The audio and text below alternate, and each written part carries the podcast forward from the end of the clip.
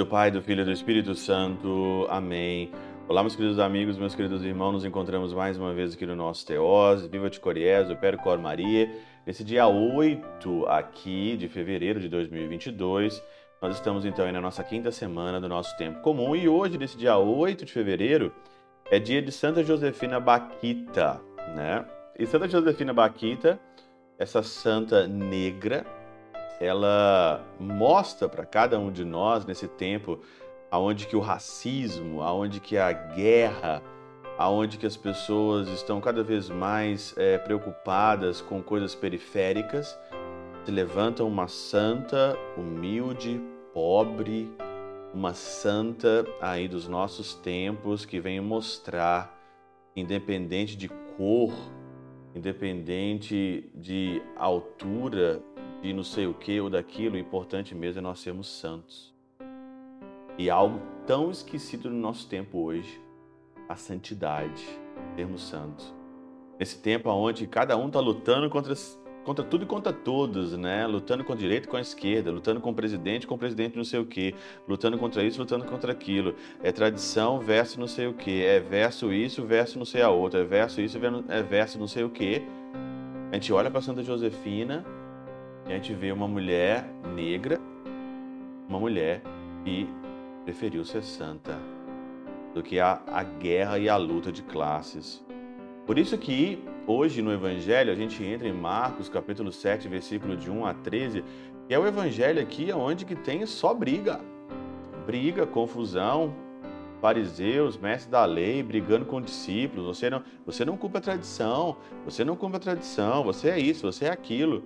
Brigas. E olha, se a gente for um pouquinho mais inteligente, a gente vai saber aqui isso daqui às vezes nem é na época de Jesus, porque o evangelho foi escrito depois do evangelho de Marcos. O evangelho de Marcos é um evangelho aonde que na tinha um, um, um evangelho que era só dos ditados de Jesus, né?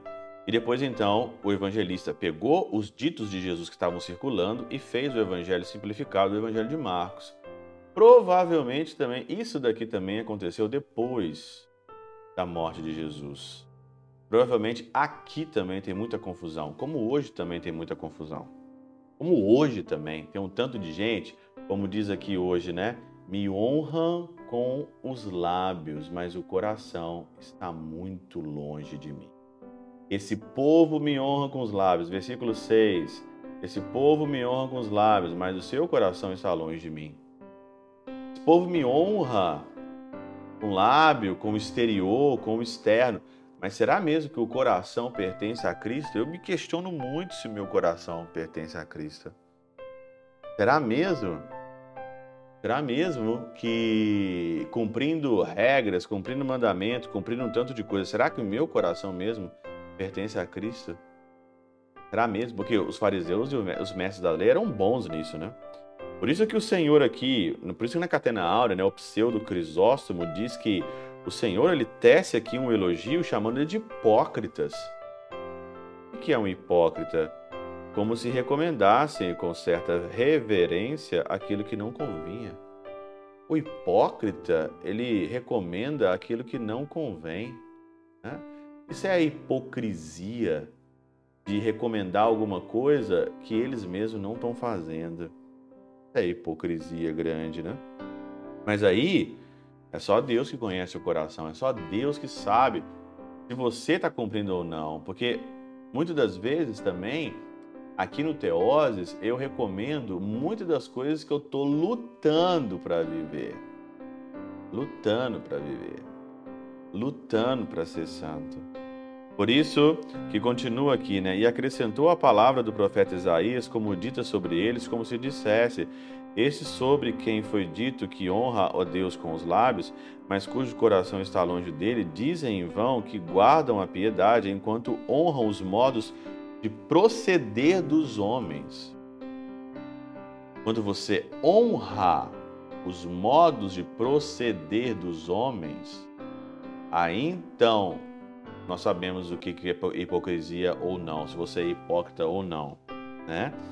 Em vão guardam a piedade, guardam uma certa piedade, mas você vê que a vida deles não é uma vida apartada do mundo, não é uma vida onde que está fora do mundo, mas uma vida onde que louva os modos e honra os modos.